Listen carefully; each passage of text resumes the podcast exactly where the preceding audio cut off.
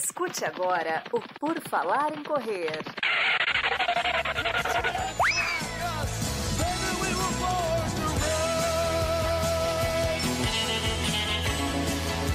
Are you ready to run?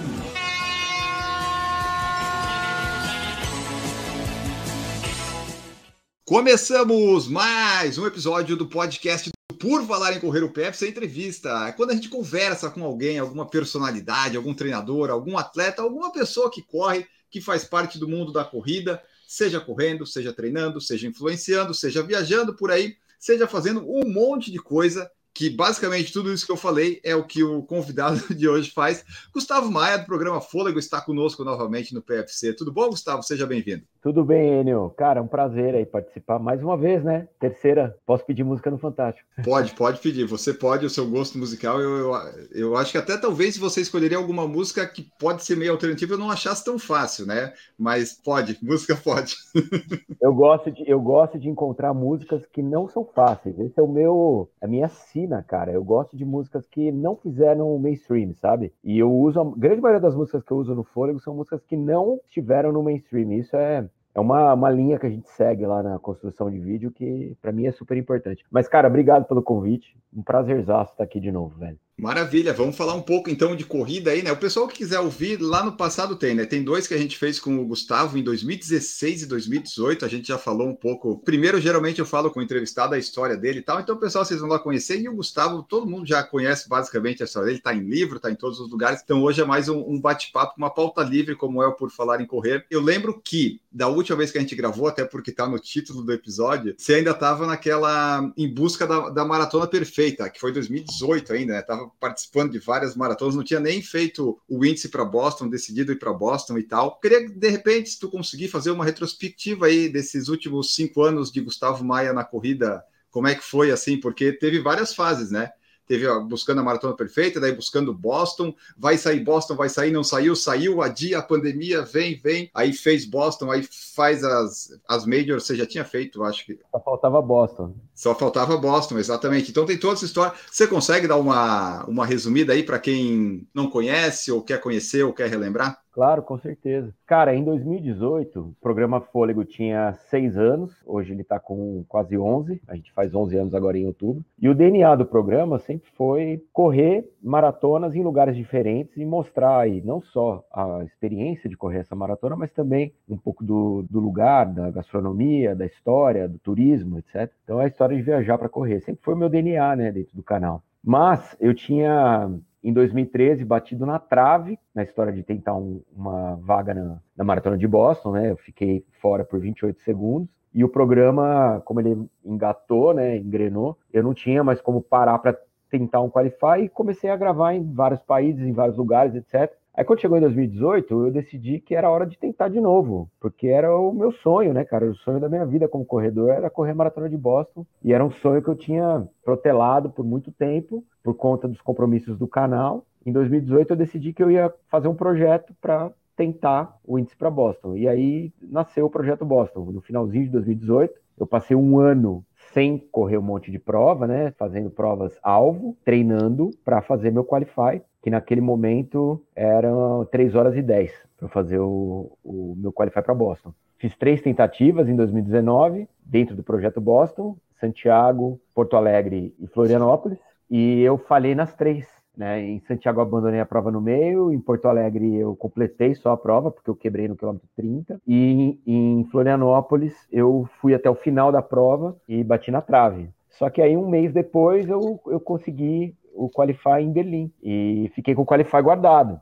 Mas aí veio a pandemia. E aí em 2020 eu não consegui ir para Boston, porque não teve maratona de Boston. Em 2021 eles abriram com um corte de 7 minutos e 40, que foi o maior corte da história, e eu fiquei de fora e achei que o projeto Boston tinha sido jogado no lixo, né, cara? Quando eles, eles confirmaram que os tempos feitos em 2019 iam também ser válidos para 2022. E aí eu consegui a inscrição para Boston e o ano passado eu fui lá e fiz a minha maratona de Boston e ali eu fechei a mandala, né? Fechei as seis médias, porque eu já tinha cinco, só faltava Boston. E aí fiz em, em abril de 2022 eu fiz a minha sexta média, peguei a mandala e aí acabou essa história de correr rápido, de querer qualify, não sei o quê. E desde então, cara, eu tenho me dedicado ao que eu gosto de fazer, saca?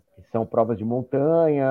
É óbvio que a gente, como criador de conteúdo, não pode faltar nos grandes eventos de corrida do Brasil, é, maratonas de asfalto grandes, como Rio, São Paulo, Porto Alegre, etc. Mas eu tenho, tipo, dado atenção para os meus prazeres, né, cara? Que é correr uhum. montanha, correr as provas que eu tô afim de correr, né? Lugares diferentes, etc. E desde então está sendo assim. E esse ano meu grande projeto é correr o caminho de Santiago inteiro. Ah, você quer correr ele? É vou correndo? Correr, vou correr. Ah. Começo dia 15 de outubro e termino dia 12 de novembro com quatro dias de descanso. Eu vou fazer 40 km por dia. Quero fazer em 22 dias. Essa é a ideia. Mas então, né, você viu ali que esse negócio de tentar correr rápido, bater tempo, é principalmente em maratona, dá um trabalho, dá uma cansada, né?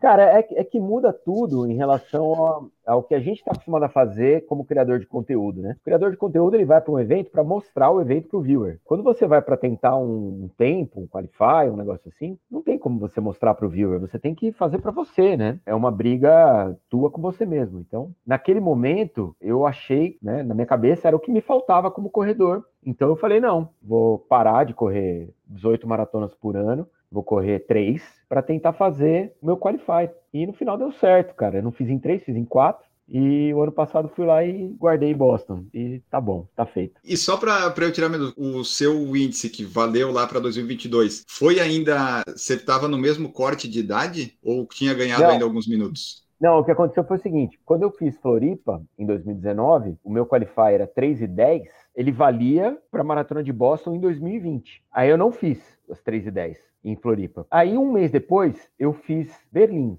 que já não valia mais para 2020, valia para 2021. Em 2021, eu não teria mais 45 anos, eu teria 46 na maratona de Boston. Então, o meu índice subiu para 3,20. Em Berlim eu fiz 3,14, 3,14 e 37. E aí eu me qualifiquei com 5 minutos e 23 de sobra em Berlim em 2019 para correr a maratona de Boston em 2022. E daí eu, eu vi né, em alguns momentos que depois que você completou Boston, você falou que tinha todas as outras majors, você já fez 200 mil vezes, né? Você ficou uhum. com vontade de fazer Boston de novo ou foi só algo que passou quando você acaba uma maratona e depois vai embora? Não, cara, ó, vou falar para você, quem vai para Boston e não quer voltar não é humano. Todo mundo quer voltar para Boston, porque é a experiência de corrida mais legal que existe no planeta. É tipo, é a meca da corrida no mundo aqueles três dias ali, de sábado a segunda-feira, em Boston, cara, não existe nada igual em nenhuma outra major, em nenhum outro lugar. Então, quando eu saí de Boston, eu, é, eu, quis voltar. Só que na minha cabeça, naquele momento, eu falei assim, cara, tá bom, eu vou fazer um novo Qualify, vou por agência. Ah, não me parecia algo que era pertinente naquele momento, entendeu? Então decidi dar uma, vou dar uma esparecida, vou fazer coisas diferentes. Mas assim, voltar para Boston ainda está nos meus planos. Eu quero voltar para Boston. Eu não sei se eu voltarei com o Qualify, que é um negócio que para mim até eu ir para Boston era obrigatório ir para Boston com Qualify. Eu podia ter ido muitas vezes antes sem Qualify, por agência ou por convite de marca, etc. E não fui, porque eu queria ir por Qualify. Hoje em dia, depois de ter ido por Qualify,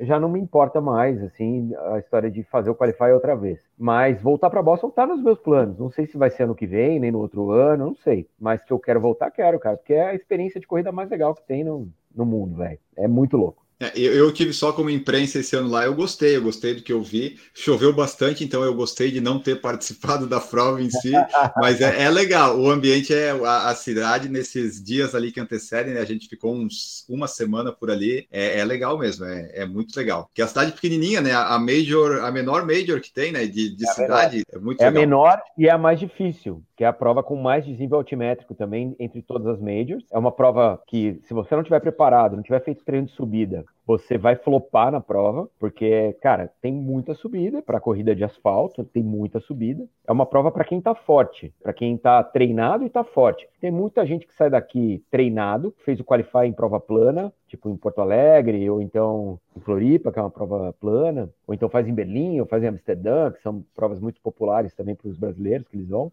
E quando chega em Boston, cara, toma um olé da prova, porque é uma prova que tem muita subida, muita mesmo. Então, assim, você fazer um bom tempo em Boston é muito louvável, digno de aplauso, porque é uma prova muito difícil. E antes de eu, de eu ir para esse ano, para suas trilhas que você está fazendo, as coberturas e tal, você já correu todas agora, de fato, todas as majors. Você consegue elencar na sua preferência quais são as melhores? E um, dois, três, quatro, cinco, seis? Dá para fazer isso? Puta, cara, eu nunca fiz isso, sabia? Agora achei a oportunidade. Não, cara, eu acho que Boston ela é a melhor pelo processo para chegar lá, para todo corredor, né? Se você for pela porta da frente, que é fazendo seu qualify e indo para Boston para correr, eu acho que ela é a melhor, porque ela, ela vai significar uma realização pessoal e um processo. O processo para chegar até Boston talvez seja mais importante do que a própria maratona. Então eu coloco Boston em primeiro lugar porque é a rainha das maratonas, é a maratona mais antiga do mundo, é a meca da corrida. Cara, em segundo eu colocaria Nova York, porque é a maior maratona do mundo, foi a minha primeira,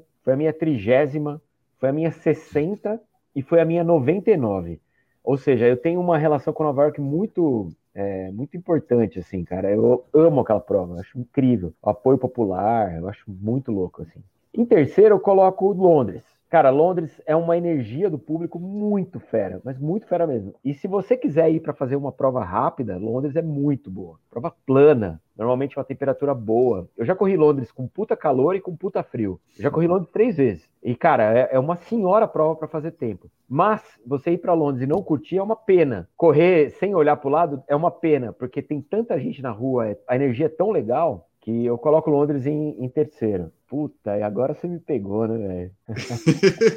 é, Boston, Nova York, Londres, Chicago, Berlim e Tóquio, né? Eu acho que eu coloco Berlim, não, eu coloco Tóquio, Chicago e Berlim na sequência. Das majors, a que menos me emociona é Berlim, apesar de ser o lugar onde eu fiz os dois qualifies para Boston da minha vida. Fiz dois qualifies, os dois eu fiz em Berlim. É uma prova muito rápida, é espetacular para quem quer fazer tempo, mas ela me emociona pouco porque tem pouca gente na rua, uma prova meio fria. Chicago é super legal, é easy going, é, é tipo festa, não sei o quê. Mas eu acho que eu coloco o Tóquio na frente de Chicago, porque a experiência de você correr no, na Ásia, no, no Japão, é um negócio hum. que é, é muito louco. Cara, eu tenho três de cada, né? Se eu for para Boston, eu pego a segunda mandala. E se eu for para Boston de novo, eu pego a terceira mandala. Eu tenho três. A cada uma você já correu no mínimo três. Em Nova York foi quatro, é isso? Nova York, seis. Seis. Mas nas outras, três de cada no mínimo. Eu tem mais gente que já pegou? Três mandalas? É. Tem. No Brasil tem a Denise Amaral. Denise Amaral tem três ah, mandalas. Lógico.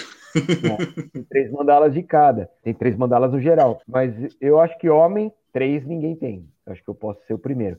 Duas, o Miguel tem duas, o Nilson Lima tem duas. Eu não sei se eu estou enganado, cara. Pode ser que eu esteja enganado, mas a mim, eu acho que é isso. Mas eu também não peguei as três ainda, então eu preciso correr atrás. E para eu fechar das majors, das que são planas ali, Tóquio, Berlim, Chicago e Londres, qual que é a, a, mais plana? Quero fazer um recorde pessoal. Qual das quatro é. eu tenho que escolher? Se eu puder escolher qualquer uma. É Berlim, sem dúvida nenhuma. Berlim, por conta da, de ser plana, por conta da ausência de cotovelos, que isso é muito importante em Berlim. Berlim não tem cotovelos. É uma prova circular. Você faz uma volta 360 na cidade, tem muito pouco cotovelo. A temperatura é sempre muito boa, fica sempre na casa entre 10 e 12 graus, 8, 12. Avenidas largas, hidratação era ruim há três anos, agora já é muito boa. Então, Berlim, para ser a mais rápida, para você fazer o seu RP, é Berlim. Depois de Berlim, eu acho que Chicago, porque a viagem é menos desgastante, né? A viagem de Tóquio é muito desgastante, cara. Então, ou você chega muito antes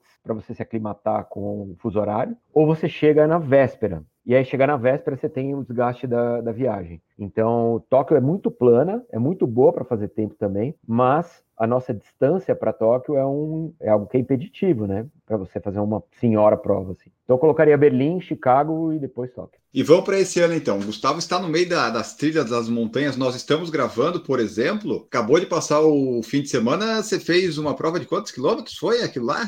Cara, 35 quilômetros 11 horas para terminar, velho. E você gosta disso? Adoro. é importante, é importante. Cara, eu adoro, eu adoro, velho. É, tipo, a minha diversão, é o que, onde eu encontro paz, sabe? Se você perguntar para mim assim, o que, que você prefere? Correr na montanha ou correr no asfalto? Correr na montanha, sem dúvida nenhuma. Para mim é, é, o que é, é, o que há de mais legal, porque é a união da corrida com a natureza, é a união da corrida com a galera. A galera da trilha é muito mais bacana do que a galera do asfalto. Galera que se ajuda, que troca ideia, que é. Então eu amo correr montanha. Eu sempre corri montanha no fôlego. A minha primeira prova de montanha foi em 2012. E a primeira cobertura que eu fiz pro fôlego de montanha foi em 2013. Cara, naquela época não existia nenhum canal que fazia corridas de montanha. Então, não existia que... canal, né?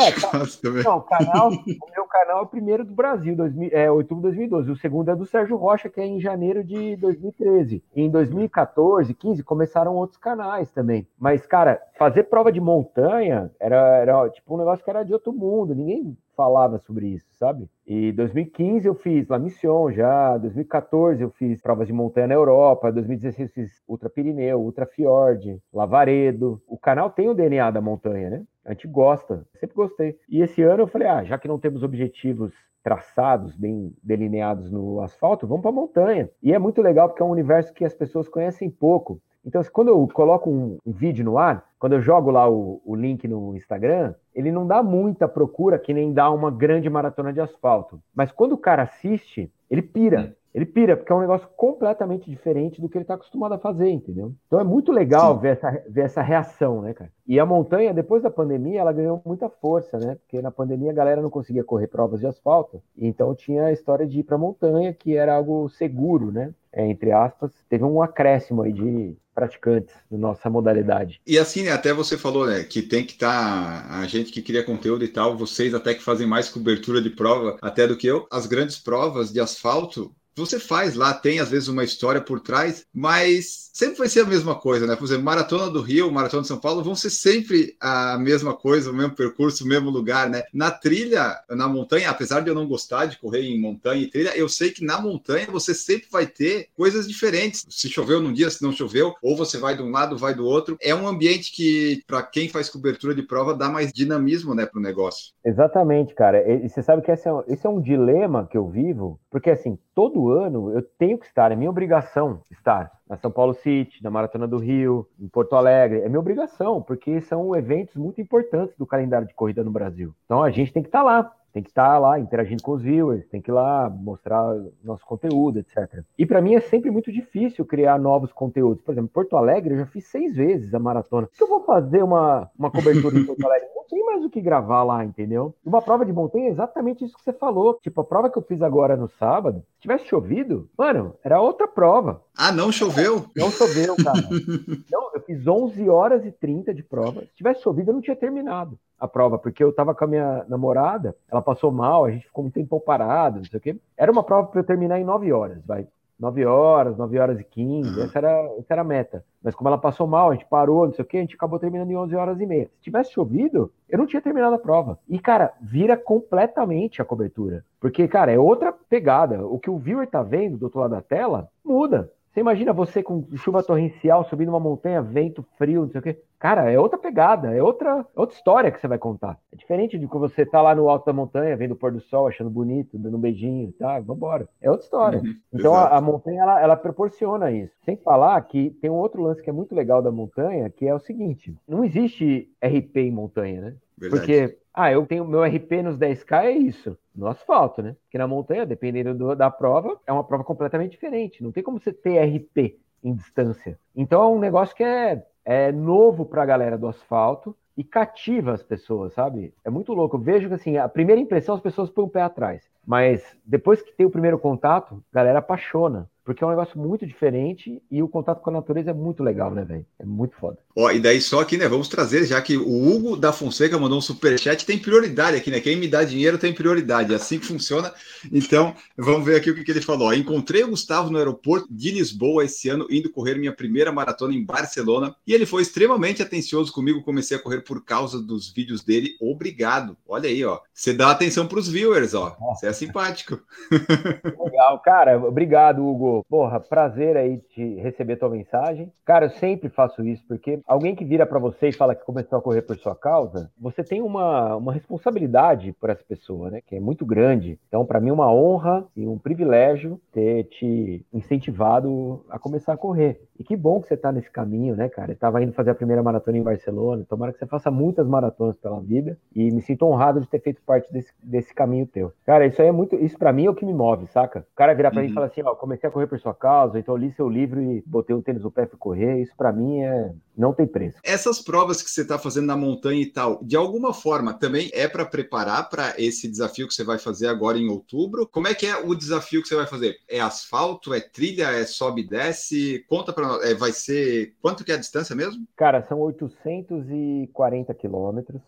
Que eu vou, eu vou começar no dia. A gente sai daqui no dia 15 de outubro. Eu começo lá pro dia 17 de outubro. E quero terminar no dia 10, 9, 10 de novembro. Ou seja, eu vou ter basicamente 20 dias, 22 dias para completar 840 quilômetros, o que me dá 40 quilômetros por dia. Larga é, onde e chega onde? Só para o pessoal se localizar. A gente larga na França, uma cidade que chama Saint-Jean-Pied-du-Port, que é nos Pirineus, mas do lado francês, atravessa os Pirineus, os três primeiros dias são os mais difíceis, que tem montanha pra caramba, dá mais ou menos 1.400 de ganho, e depois que você chega na base dos Pirineus, aí é basicamente plano, mas são 22 dias correndo 40 por dia, então, assim, a, a, o meu planejamento para 2023, com o meu treinador, foi exatamente esse. O meu treinador vai comigo pro caminho de Santiago. Nós vamos nós dois, que é o Kikotone, meu treinador. Nós vamos juntos. Então, o que, que ele fez? Ele colocou no meu ano de, de 2023 uma série de provas que me preparariam para esse desafio.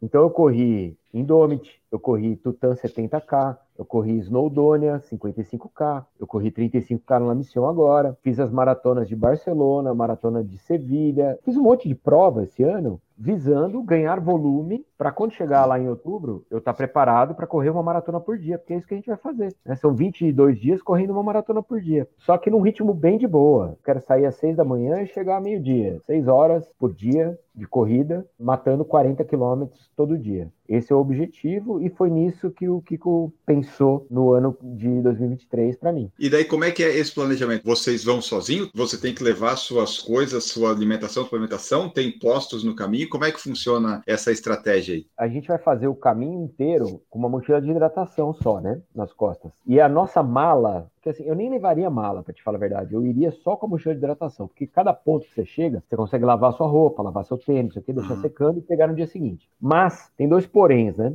O primeiro, eu estou levando muito equipamento para gravar essa experiência. É drone, é câmera, é gimbal, é não sei o quê. Não dá para correr com isso na mochila. Então eu vou ter um, um suporte de, um, de, uma equipe que vai levar de um ponto ao outro a minha mala com equipamento. E a gente vai correndo com a mochila de hidratação, só com a GoPro e com o drone nas costas para fazer uma imagem ou outra, e vai ser isso. Então, assim, eu preciso desse suporte, porque o que eu estou levando é, é, muito pesado, não dá para correr né, com isso. E é uma mala para basicamente um mês de viagem, então não tem como correr com isso. Se eu fosse caminhar, até daria para eu levar tudo na mochila. Mas como a gente vai correr, então vai ter um suporte de uma equipe que vai levar de um ponto ao outro e a gente vai, vai correr com mochila de hidratação. E quando para de um ponto ao outro, tem barraca, camping, Airbnb, não, hotel? Não, a gente dorme em albergue, né? São albergues. Ah, albergue. O caminho de Santiago, ele é, ele é recheado de albergues. São albergues que são quartos coletivos, que tem 20, 30 camas, um banheiro comum. E a gente vai ficar em albergue, a gente não vai ficar em hotel. A gente vai ficar no sistema do peregrino mesmo, para a gente ter o, a chancela mesmo. Ó, fizemos a peregrinação. A única diferença é que a gente vai fazer correndo ao invés de fazer caminhando. Só isso. E esse caminho todo que você vai fazer é o caminho completo? É o caminho francês que é o primeiro caminho de Santiago. O caminho de Santiago é uma peregrinação. Na verdade, eu vou te contar essa, é muito boa. A Diga. palavra peregrinação nasceu do caminho de Santiago. A palavra peregrinação não existia antes das pessoas começarem a fazer o caminho de Santiago. É muito louco isso, cara. Os palmares eram pessoas que peregrinavam até Jerusalém. Os romeiros eram pessoas que peregrinavam até Roma. E os peregrinos são as pessoas que fazem o caminho de Santiago.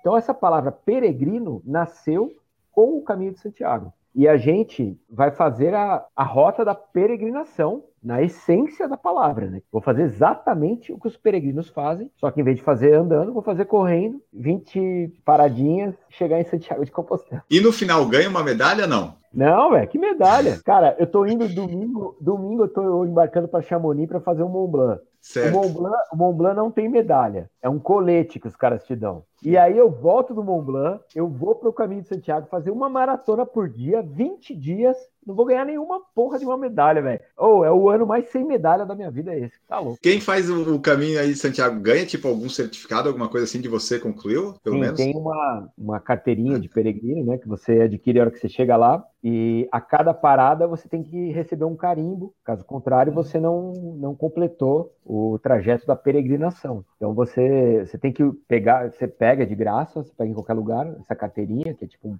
papelão, tá. e a cada parada eles carimbam atestando que você fez esse trecho anterior. E aí, quando chega no final, você chega lá em Santiago de Compostela, tem uma missa, etc. Você chega com a carteira carimbada como peregrino. E já que você gosta bastante de história, talvez você deva saber, eu não sei, por isso que eu estou perguntando, e eu espero que você saiba, senão estou colocando em maus lençóis. É, por que, que o pessoal andava 800 quilômetros de um lugar ao outro? Era motivo de religião? Era o quê? Por que, que decidiram Puta, fazer 800 cara, quilômetros? A história é maravilhosa, velho. Eu vou te contar, então. Essa história é maravilhosa. Então conta. É o seguinte, cara, o Tiago, o Santiago, né, o São Tiago, ele era irmão de Jesus, então ele era um dos apóstolos, ele era um dos caras que propagou a palavra de Cristo. E tem relatos que o Tiago esteve na Península Ibérica. Mas ninguém sabe exatamente quando, onde, etc. Acontece que no século VII, a Península Ibérica foi dominada pelos muçulmanos, é a invasão moura da Península Ibérica. Então, se você for hoje para Portugal, para Espanha, você vai ver resquícios dessa dominação moura que existem até hoje. Prédios, casas, etc., que tem aquela, aquele shape de casas árabes, né?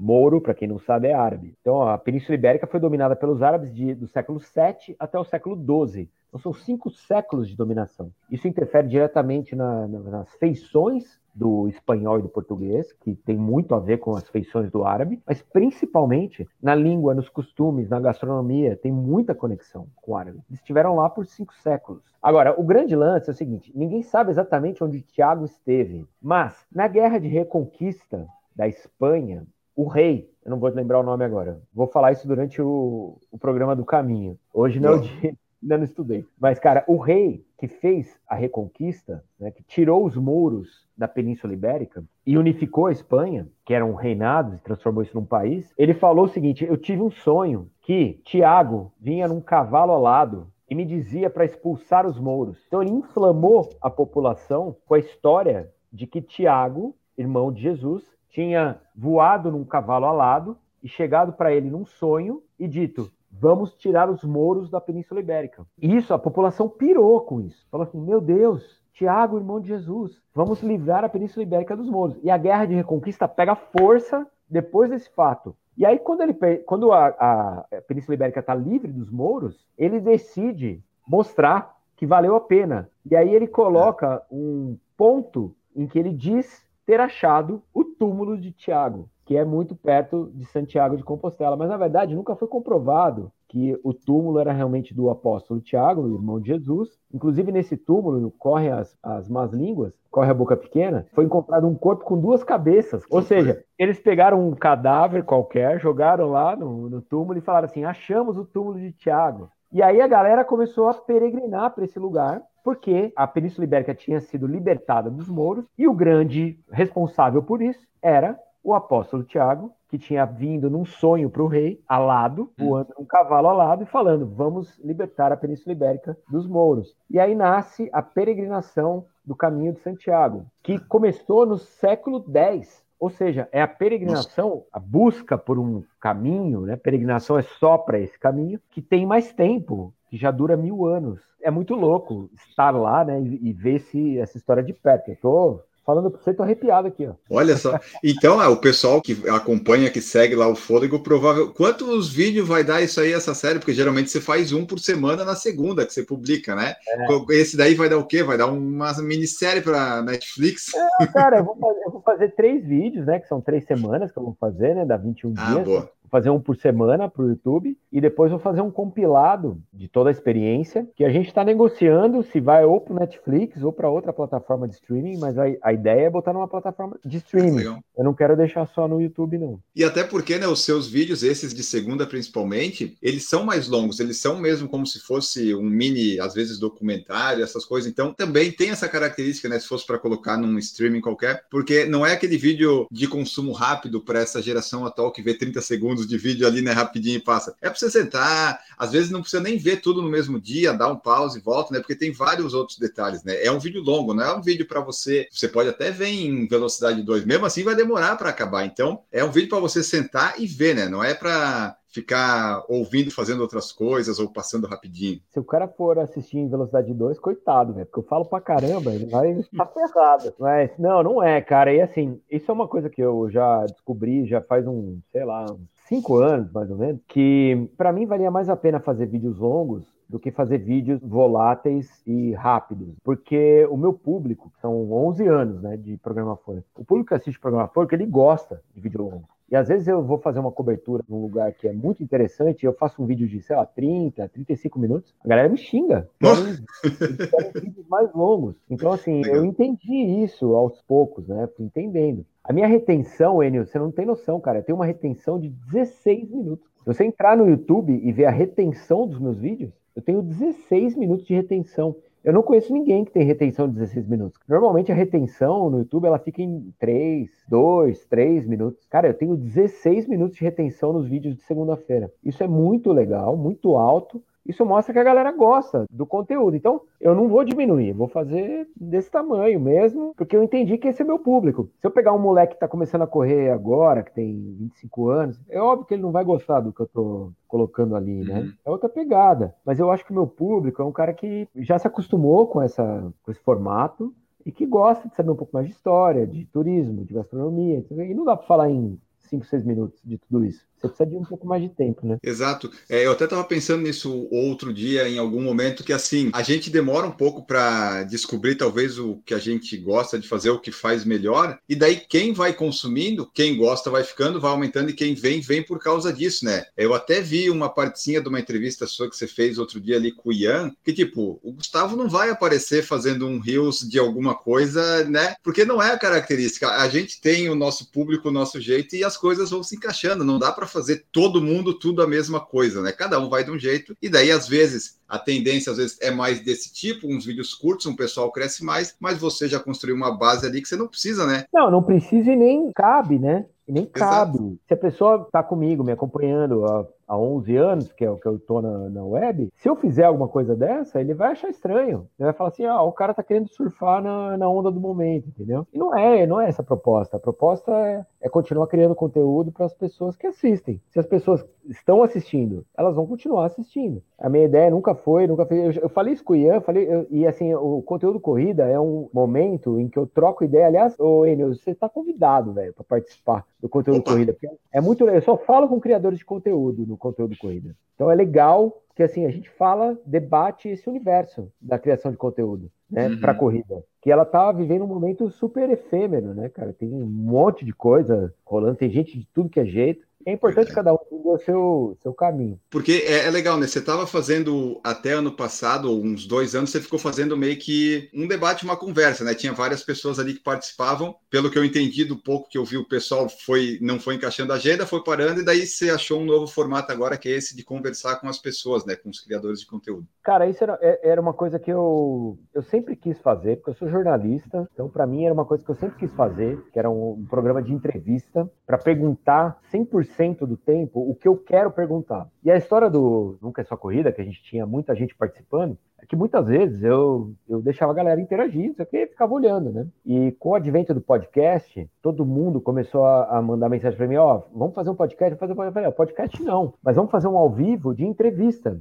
E aí que eu consigo realmente colocar as perguntas que eu quero colocar. E aí, cara, o tema que mais me pega hoje, que eu acho que é mais relevante para nós do universo da corrida, é a criação de conteúdo, que é algo hoje que é muito louca. O que a gente vê de pessoas fazendo conteúdo de corrida totalmente diverso, um cara para um lado, outro cara para o outro, e corredor é sempre o mesmo. Ele tem todo tipo de conteúdo para consumir. Então eu falei, vamos fazer um programa de entrevista sobre essa, esse consumo né, e sobre a criação desse conteúdo. O primeiro entrevistado foi o Ian, a segunda foi a, foi a Nath Fusaro, e a ideia é essa, é falar com criadores de conteúdo, não só para Instagram ou para YouTube, para todas as plataformas, para pessoas que falam sobre corrida e debater esse universo, essa é ideia. É, porque até tem, você falou, tem muitos criadores de todos os tipos. Tem gente que no TikTok espetacular, tem gente que é do Instagram, tem gente que é do YouTube, tem gente que faz podcast, né? É uma confusão, um monte de gente aí fazendo um monte de coisa. Pois é, mas isso é, é uma bastante. novidade, né, cara? Você pensar 10 anos atrás, vamos colocar 5, 5 anos atrás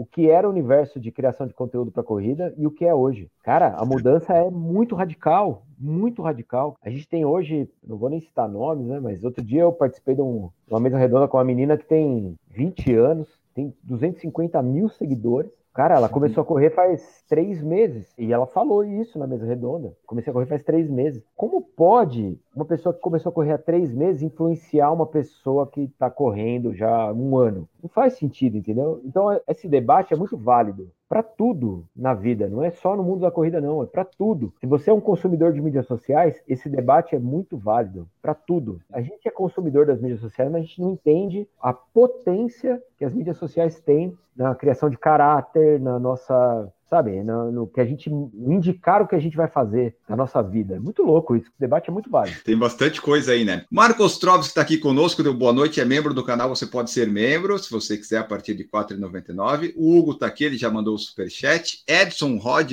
Edson da equipe AA Coruja de Jaguariúna, em São Paulo. Jaguariúna, aqui do lado de Jundiaí, pertinho. Leonardo Gonçalves, Gustavo tem uma pergunta totalmente aleatória, mas queria saber sua opinião do nosso mestre Nilson Lima ser essa pessoa tão especial que todos gostam Você falou do Nilson ali né, na parte de Boston. É um, um ser humano a ser admirado, né? Corre muito esse rapaz. Cara, é, é um ET, né? É um ET é um cara que é assim, ó, eu falo isso para quem me pergunta, se você tá vendo o Nilson Lima correr, você é um privilegiado, porque o que esse cara tá fazendo, ninguém vai fazer. Escreve isso daí. Ele é um cara que tá fazendo algo que é muito difícil alguém fazer o que ele tá fazendo, muito difícil mesmo. O cara que tá aí nos 60 anos e corre todas abaixo de 3,30. Todas. Faz qualify para Boston todas as maratonas. Ou seja, um ET e, além de tudo, é uma pessoa muito querida, muito gente fina, muito amável, que atende todo mundo. É a história sendo escrita aqui no Brasil. Leonardo Gonçalves, pena que o Kylian não estará na, na UTMB esse ano para você, Tietar. Ele, ele, ele não foi, foi, foi agora há pouco que ele cancelou a participação, né? Cancelou, cara. Eu vou te falar, Leonardo, eu já entrevistei o Kylian, já conversei com ele, é gente fina pra caramba. Eu já fiquei na casa da tia do Kylian, quando eu fui fazer a Ultra do Pirineu. Fiquei na casa da tia dele. Ela mostrou álbum de foto do Kylian bebê pelado. Já mostrou pra gente. Ela cozinhou para mim, a tia do Kylian. Mas eu queria muito que o Kylian estivesse lá, porque é minha primeira prova, que eu, o TVB que eu vou. O TVB Chamonix que eu vou correr, né? Então eu queria muito que ele estivesse lá. Mas é uma pena mesmo que ele não vai estar, porque é uma lenda, né? E faz parte do evento, pra caramba. Beto Menezes está aqui, parabéns, Enio, pela live. Abraço a todos. Muito obrigado, Beto. Ivete, o Gu tem o dom para contar histórias com visual, a palavra e a produção monstra que faz. Está na hora de fazer documentários. Eu amo os vídeos que ele faz. Que também já são quase uns documentários, né? Vamos combinar que tem uns ali que já encaixaria nisso. Obrigado, Ivete. Ivete é muito querida, cara. Conheço a Ivete, já treinei com ela.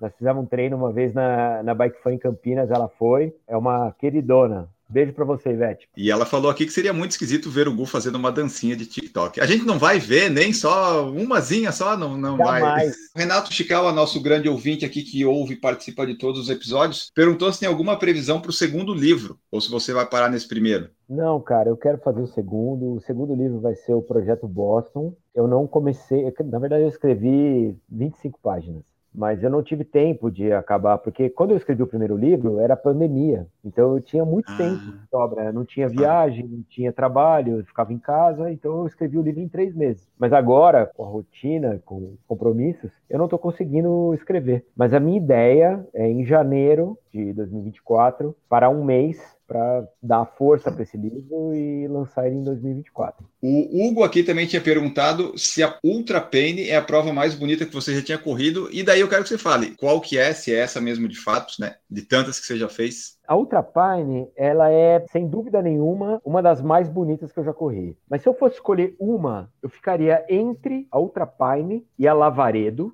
São duas provas de trilha. Eu ficaria entre as duas. As duas são muito maravilhosas, muito. Mas eu colocaria também na mesma balança aí a Two Oceans, que é uma prova de asfalto. Espetacular, muito bonita, muito mesmo. Então eu colocaria essas três provas: a Ultra Pine, a Lavaredo e a Two Oceans. São as três provas mais bonitas de visual, né? Que eu já corri na minha vida. E qual que falta fazer ainda, que você gostaria muito, muito, muito, muito, muito ainda não fazer? O TND agora, dia 1 de setembro, estarei lá. É o que me falta. Só isso. É o que falta. Aí eu posso aposentar já, velho. Aí você me chama daqui a dois anos para fazer a quarta live. Eu falo assim: ó, tô aqui na praia, de chapéu Panamá, escrevendo meu quinto livro, tomando uísque.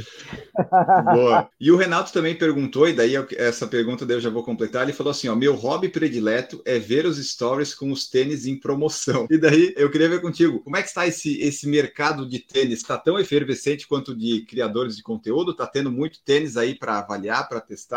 Como é que tá essa, esse mercado tenístico? Ah, velho, esse mercado é enorme, já faz anos, temos um mercado gigantesco. Se a gente for pensar em lançamentos, a gente tem cerca de três ou quatro lançamentos por marca por ano. Se a gente pensar que a gente deve ter 10 marcas relevantes no mercado, são 40 novos modelos todos os anos. Então, você pensar que, que, o ano tem 52 semanas, toda semana tem um lançamento. E, cara, isso é muito bom para a gente que é corredor e muito bom para o universo, para o mercado da corrida. E para a gente que cria conteúdo sobre tênis, cara, é muito importante. 50% da minha receita, como fôlego, está na venda de tênis pelo link do programa Fôlego. Criar conteúdo e explicar para as pessoas os detalhes de cada modelo de tênis para que elas entendam qual tênis é o ideal para elas, isso é muito valioso e é muito uhum. importante. Quando eu comecei a correr, velho, eu fui uhum. numa World Tênis, o médico virou para mim e falou assim: ó, você precisa começar a fazer um esporte. Eu falei: que esporte? Ele falou: qualquer um, faz um esporte. Eu falei: tá bom, vou correr. Fui numa World Tênis, virei pro cara e falei assim: eu quero um tênis para correr. O cara me deu um Mizuno Wave Creation dourado. Nossa, esse é brabo de usar. Foi caro, paguei caro. Um Creation.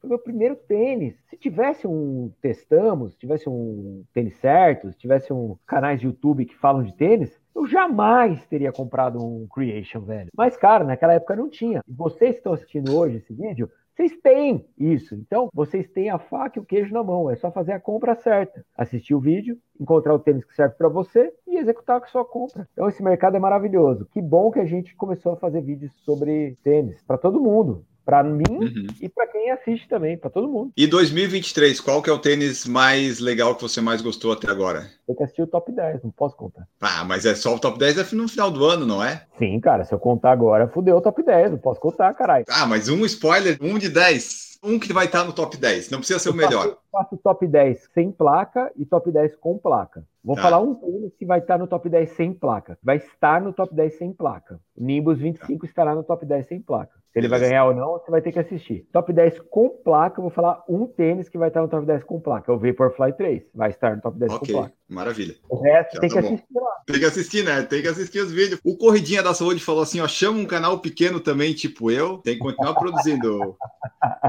tem que continuar produzindo Corridinha da Saúde. Tem que fazer. É difícil, né? Quando a gente começa, é difícil, tem que ter constância. Constância, outro disciplina. Dia, outro dia eu recebi, recebi uma mensagem de um, de um, cara que é um cara que tem um canal em Maceió, que é um parceiro meu, gente fina. O cara falou assim: Ô Gustavo, cara, eu, eu quero começar a fazer review de tênis. Como é que eu faço para as marcas mandar tênis para mim? Falei, mano, você tem que começar a comprar tênis, fazer o review do tênis comprado, botar no ar, rezar, acender vela, a galera assistir e aí você manda o link para eles. Porque é isso. A marca só vai mandar tênis para você a hora que você for relevante. Para você ser relevante, você tem que fazer um conteúdo que tem que ter periodicidade e que tem que ser bom. É triste, mas é verdade. Glaucio Andrade, para a gente ir para o finalzinho, como está sendo a vida em Belo Horizonte? Agora o Gustavo virou muito mineiro? Está sendo maravilhosa, eu amo Belo Horizonte, pessoas são incríveis, eu adoro quando eu tô lá. Meu treino sai muito melhor lá do que aqui. Tô em Jundiaí hoje. Meu treino sai muito melhor lá, porque os lugares para correr lá são mais legais.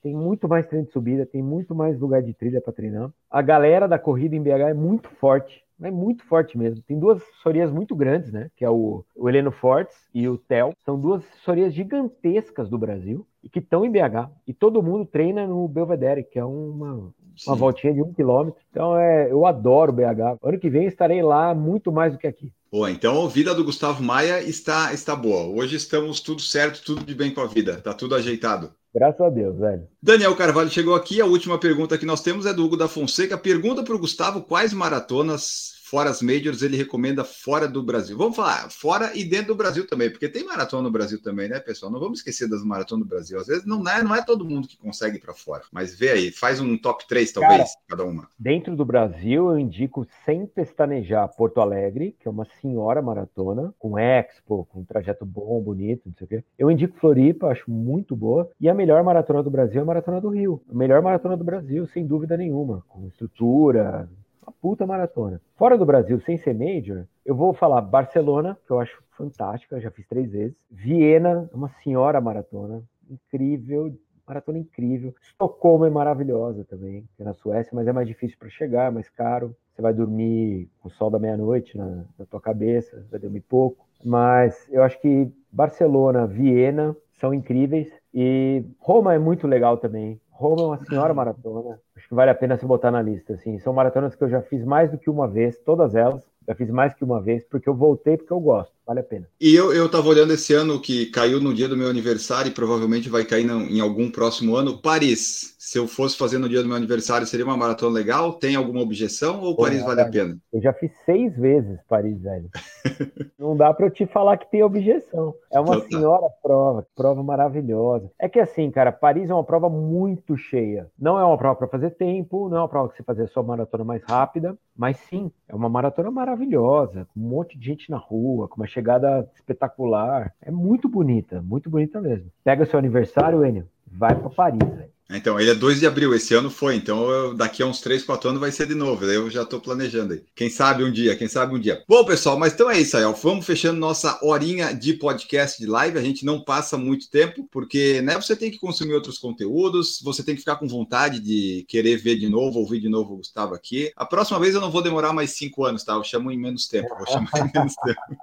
Não vou demorar tanto. Mas obrigado, Gustavo, aqui por participar conosco, novamente, compartilhar um pouco aí de várias coisas, assuntos assuntos aqui da corrida, da vida e tudo mais. Deixa aí teu tchau, mensagem final, onde é que o pessoal pode encontrar. Caso alguém não conheça, onde está Gustavo Maia? Muito obrigado. Enio, eu que te agradeço, cara. Obrigado pelo convite. Um prazer participar do, por falar em correr. Porra, mais uma vez, terceira vez. Música no Fantástico. Para quem não conhece, arroba RunGustavoRun no Instagram ou arroba Programa Fôlego. E no YouTube, youtube.com barra Programa Fôlego. Te espero lá. Todo dia tem vídeo. Enio, muito obrigado, mano. Eu que agradeço. Só assim, ó, se eu fosse colocar no final do podcast alguma música tocando um trecho, que música seria? Seria. Porra, cara, acabei de escutar um vídeo no Instagram que eu pirei, que é Pink Floyd, Shine on You Crazy Diamond, que é maravilhosa. Puta música. Shine New Crazy Diamond. Tá bom. Se estiver tocando aí no fundo do final do podcast, toca você aí, que tá ouvindo. Aí, Essa música, ó, só, um, só, uma parte. Essa Vai. música foi feita pro Sid Barrett, que era o guitarrista do Floyd, que ficou loucão, né? Tomou muita droga, ficou doido.